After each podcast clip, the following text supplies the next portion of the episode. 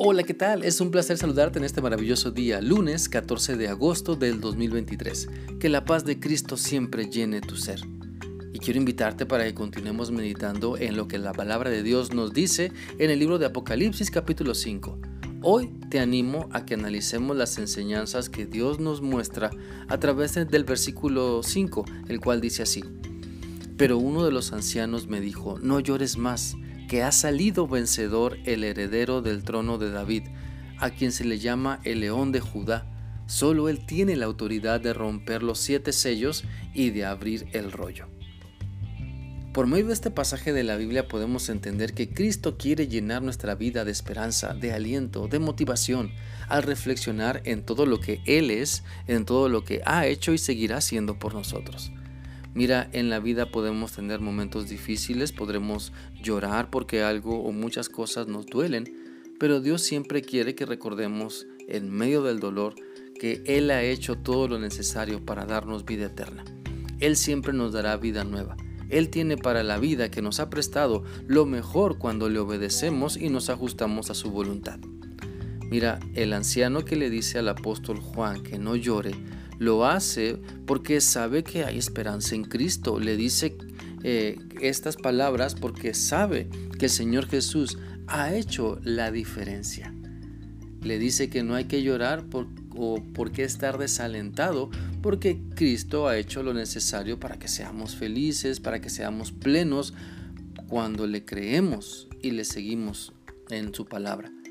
Así que no se trata solo de dejar de sentirnos tristes para intercambiar nuestro dolor por algo pasajero o momentáneo, sino se trata de poner nuestra fe únicamente en Cristo, pudiendo experimentar el gozo eterno que viene por saber que ya no estamos perdidos, por saber que el Dios Todopoderoso, Creador del universo, nos ama como nadie más.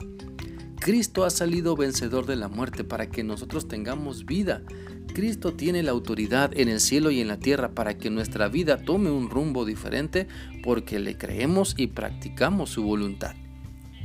La Biblia dice en Romanos 6, del 6 al 8 lo siguiente. Sabemos que nuestra vida de antes murió con Cristo en la cruz para que fuera destruido lo que desea pecar dentro de nosotros y dejáramos de ser esclavos del pecado. Un muerto está libre del poder del pecado. Como nosotros hemos muerto con Cristo, tenemos fe que también viviremos con Él. Mira, nuestra vida en Cristo se basa en lo que Él ha hecho por nosotros y también en lo que nosotros hacemos por obediencia a Él. No debemos pensar que Cristo ya hizo todo para salvarme y ahora puedo vivir como quiera. Más bien necesitamos ser agradecidos por todo lo que Él ha hecho por nosotros y nuestro amor hacia Cristo se refleja en el nivel de obediencia que estamos dispuestos a darle. Por lo tanto, no dejes que los problemas, dificultades o enfermedades te desanimen o desesperen. Mejor recuerda todo lo que Cristo ha hecho por ti. Recuerda el gran amor que Dios tiene para con todos nosotros y cómo sigue obrando en nuestras vidas. No estamos solos, Dios siempre está con nosotros. Debemos creer y actuar de acuerdo a lo que su palabra nos dice y entonces le conoceremos mejor por experiencia cada día.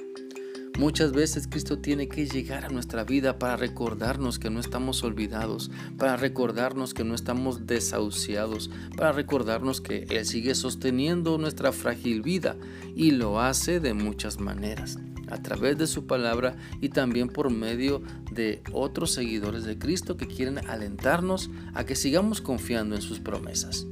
Por lo tanto, recuerda siempre que la victoria de Cristo también es tuya y aunque el enemigo quiera desilusionarte, no dejes de confiar en Cristo.